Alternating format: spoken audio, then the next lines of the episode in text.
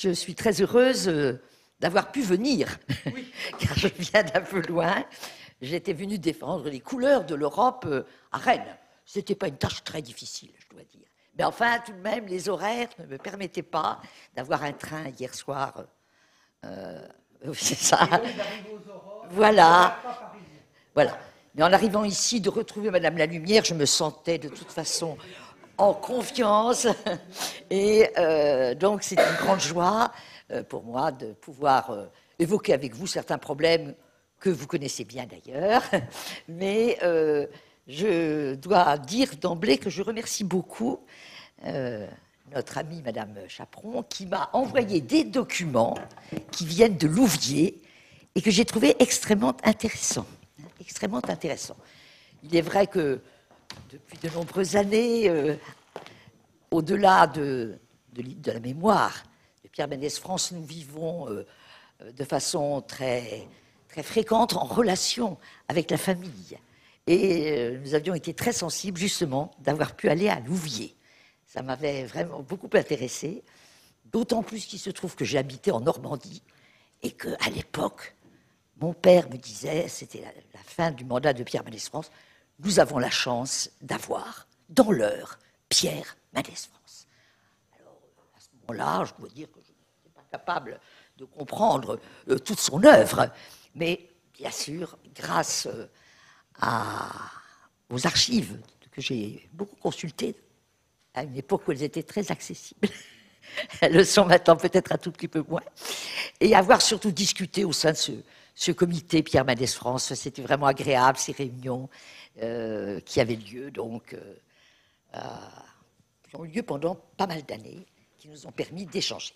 Bon, donc, les choix européens de Pierre Mendès France, eh bien, nous allons évoquer ces choix en matière de, oui, on va dire en matière de défense, que cependant on doit naturellement inscrire dans une perspective un petit peu plus large.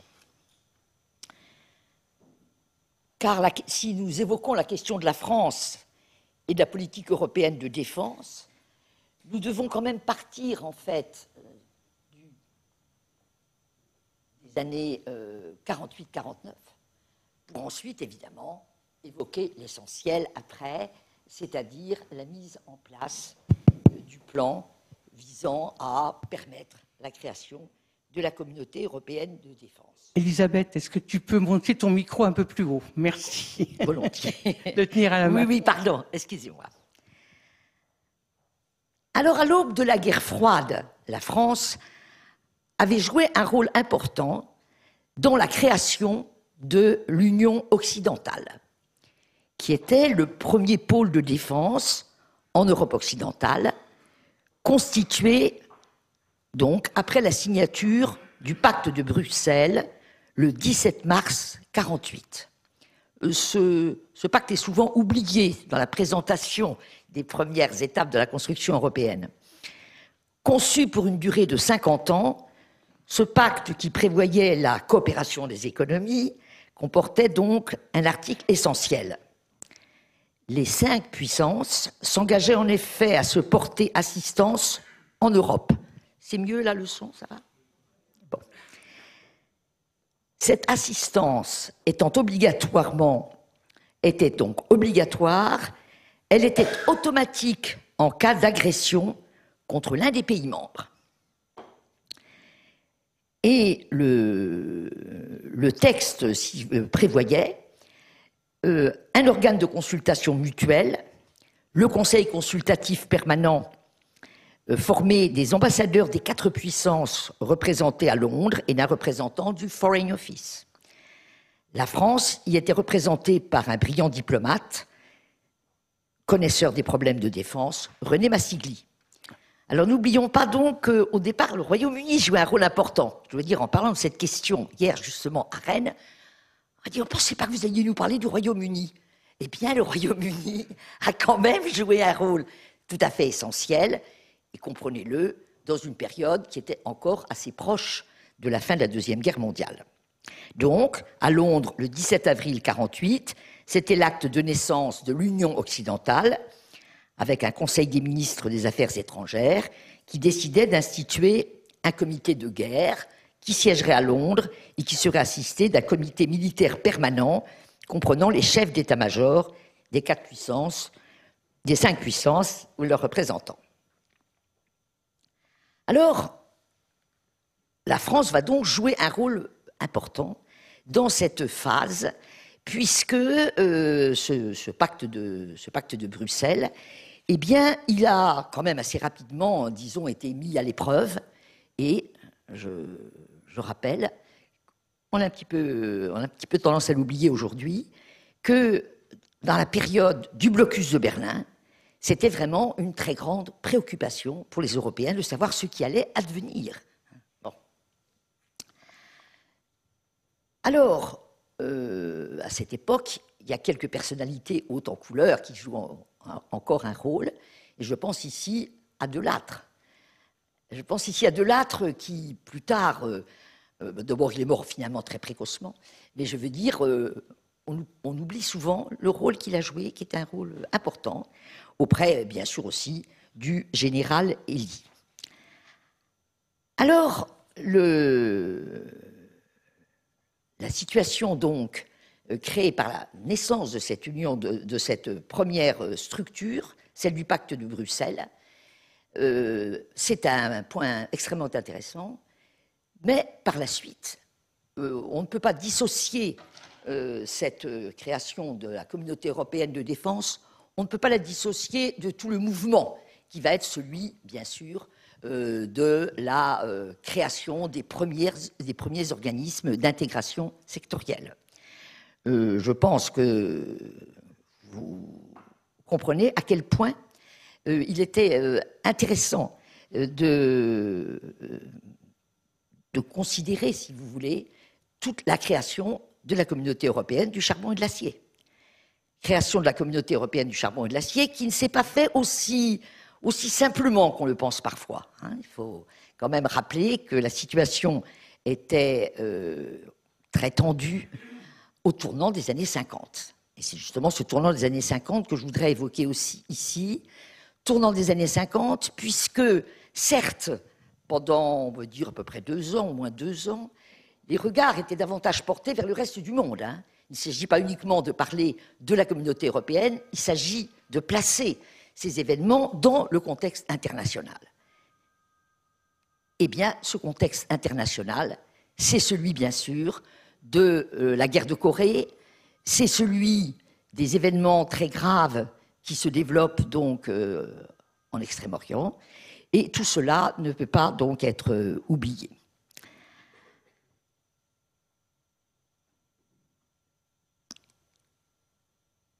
Alors, euh, tenons compte aussi, bien sûr, euh, dans, le domaine de la défense, tenons compte du traité instituant l'Alliance atlantique, paraffé à Washington dès avril 1949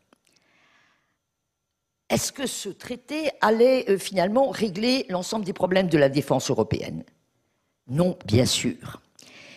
Le traité instituant l'Alliance atlantique, certes, c'était important, mais les structures de l'Union occidentale subsistaient. Quand je dis Union occidentale, je parle de ce premier noyau qui avait été créé donc en 48, que nous appelons aussi le pacte de Bruxelles. Si les structures de l'Union occidentale subsistaient, et si la France avait œuvré en ce sens, l'évolution de la conjoncture internationale conduisait les douze membres de l'Alliance atlantique à créer une force intégrée et la mise en place de l'OTAN, donc, contribuait à, effectivement, apporter, si vous voulez, euh, l'accent sur la nécessité de maintenir la coopération avec les États-Unis.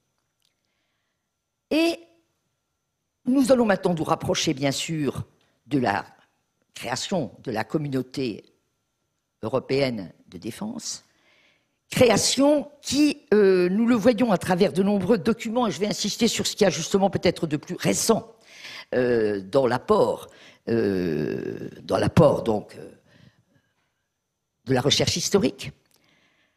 Alors d'une part, je le rappelle encore, tous les documents conservés donc par le, bien sûr, tous les documents conservés par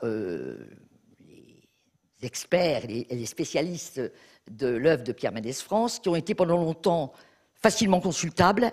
Et je pense qu'il y aura un point qui sera fait sur la, consultation de ces documents aujourd'hui, hein, puisque ce sont plus exactement les mêmes lieux.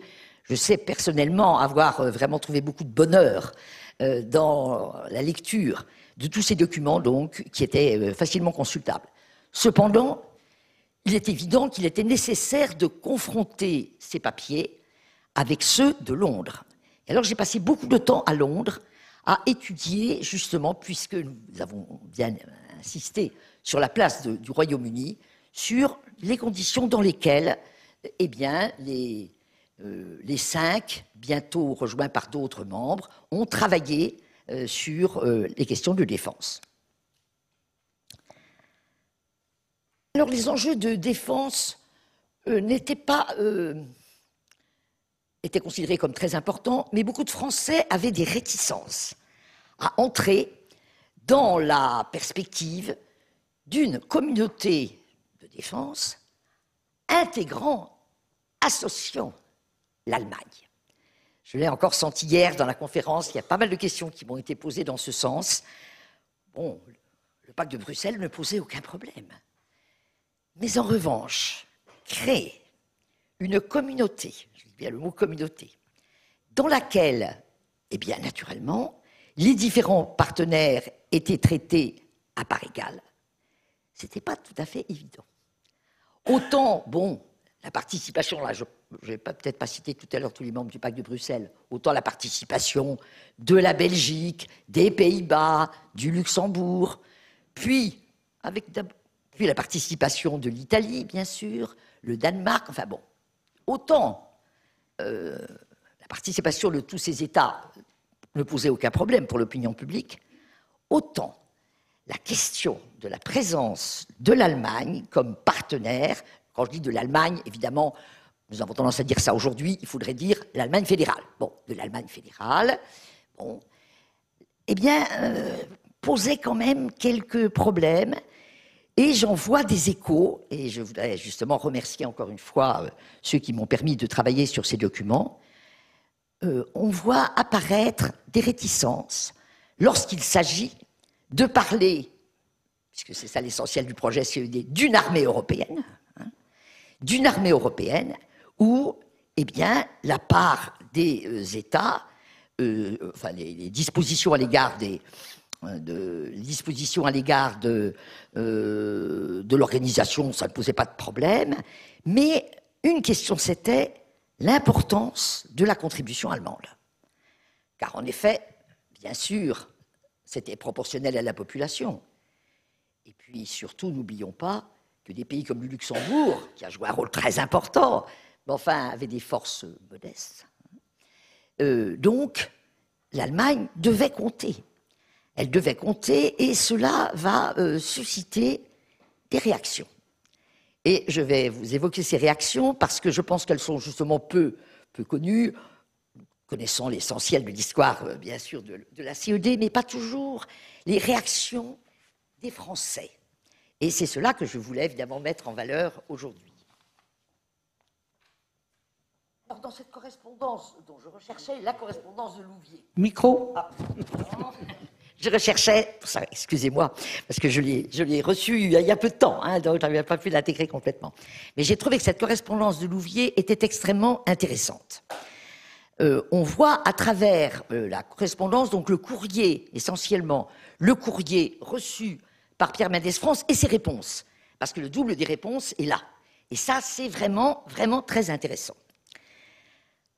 Alors, entre 1950 et 1953, la paix et le souci du réarmement allemand sont des thèmes récurrents. Très tôt, des courriers évoquent les problèmes de paix internationale. Et PMF est, obligé de répondre à pas mal de critiques qui lui disent Mais est-ce que finalement vous ne vous écartez pas de l'idée européenne? Il répond Ne croyez pas que je sois hostile à l'idée européenne, dont je vois bien ce qu'elle comporte d'utile et de généreux à la fois. Mais je voudrais quand même insister sur euh, des inquiétudes qui se manifestent, en particulier celles des anciens combattants. Évidemment, dans le courrier de Louvier, on trouve, nous l'avions vu en, visitant ces archives, qu'il y avait donc beaucoup, beaucoup de courriers des anciens combattants. Et, par exemple, en 52, la section des anciens combattants de Garenne dans l'heure, certains ça peut-être mieux que moi, les anciens combattants de Garenne, disent Eh bien, nous devons absolument euh, nous concentrer sur les problèmes économiques qui viennent d'être abordés. Faut-il laisser l'Allemagne apprêter son réarmement en toute liberté Car c'est toujours la grande préoccupation, bien sûr, que l'Allemagne ne reconstitue sa puissance et que finalement elle développe son réarmement.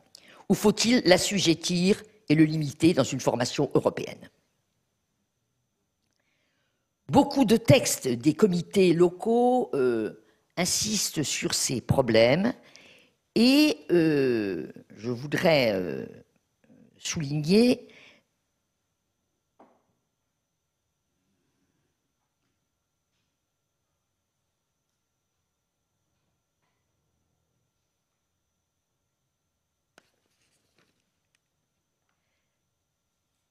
la richesse des réponses de Pierre Mendès France. Sans doute le réarmement allemand est bien sûr une question réellement importante et elle n'est pas sans danger. Et ceux dont euh, vous parlez, euh, ces dangers dont vous parlez sont certainement réels. Mais dans une organisation politique de l'Europe euh, qui est actuellement en cours, il faut absolument que les aspects militaires soient traités. Nous avons la sagesse de préparer un vigoureux redressement de la France, comme dans l'Union française, mais pour cela, il faut changer de politique. Il faut s'adapter à la situation nouvelle. Et mon état d'esprit n'est pas d'isoler l'Allemagne. Ce n'est pas d'isoler l'Allemagne. Et Pierre Mendès France l'a montré, évidemment, à un certain nombre de reprises.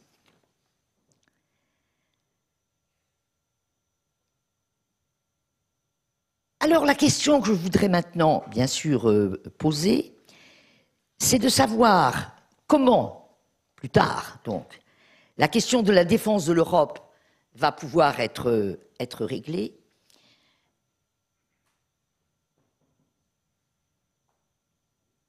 L'idée euh, générale était évidemment que l'Allemagne devait être confortée dans son rôle, qu'on devait lui permettre, faciliter euh, son insertion dans l'ensemble de l'organisation européenne, et que là, l'Allemagne aurait sa place une place qui lui revenait.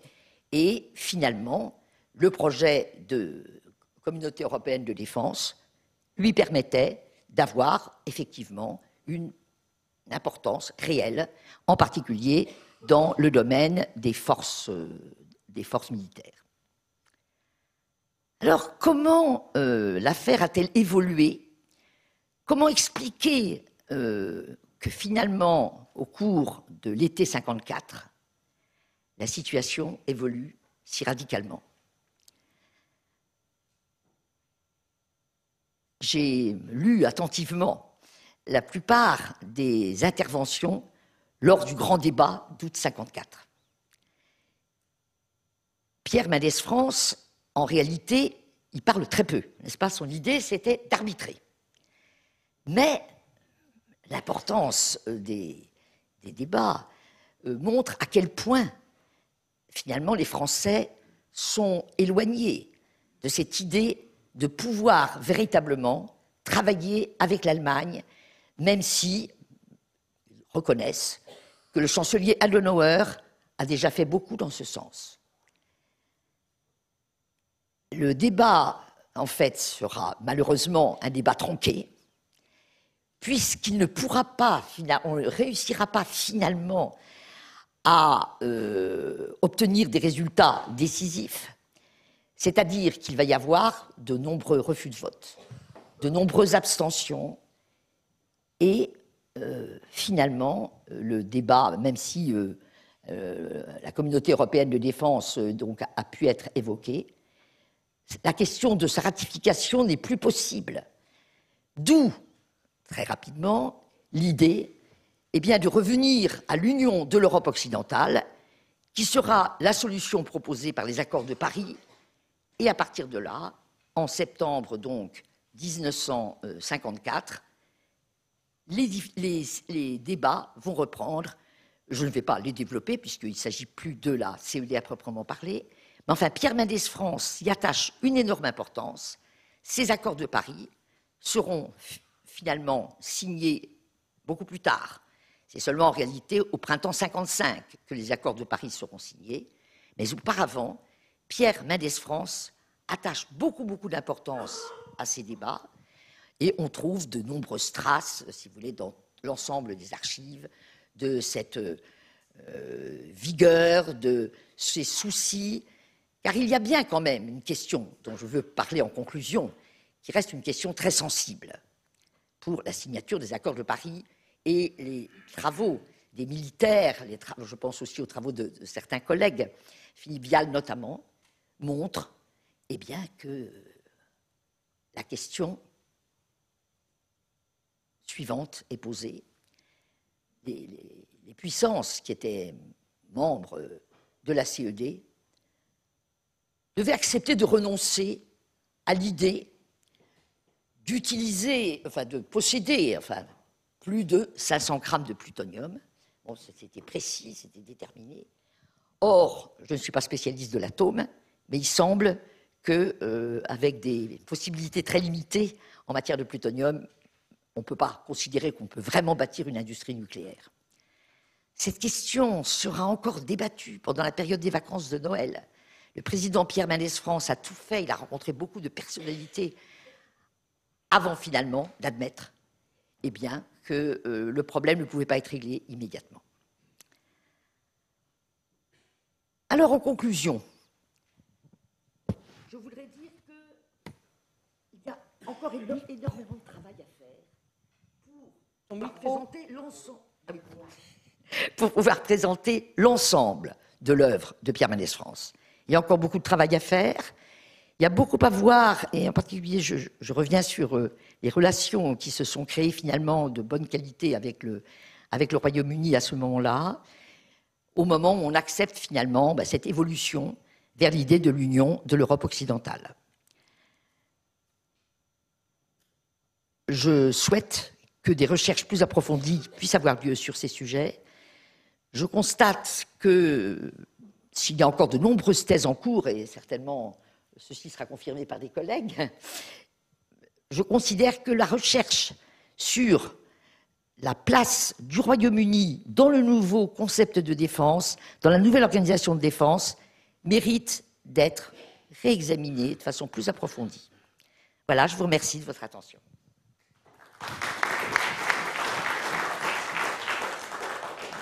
Merci beaucoup. Bon, c'est vrai que de, ma, de mon côté, j'ai eu l'occasion d'aller explorer un petit peu les archives qui sont, euh, qui sont euh, conservées à Louviers et qui euh, sont en fait en gros la correspondance des années 30 jusqu'aux années 55, qui à un moment a été est restée à Louviers a été découverte dans un grenier de Louviers en 1989. Alors évidemment, moi, quand j'avais fait ma thèse, ben, on m'avait dit il n'y a rien du tout. Euh, et puis, bon, Éric Roussel, heureusement, a pu beaucoup s'en servir pour euh, sa biographie. C'est à cette occasion qu'un certain classement a été opéré, entre autres, par l'archiviste de Louvier, mais ce classement, qui peut avoir des aspects thématiques et chronologiques, euh, est en carton d'archives où vous avez euh, les échanges de courriers pliés en deux entre les gens qui lui écrivent et lui qui répond. Et c'est ça qui est absolument extraordinaire.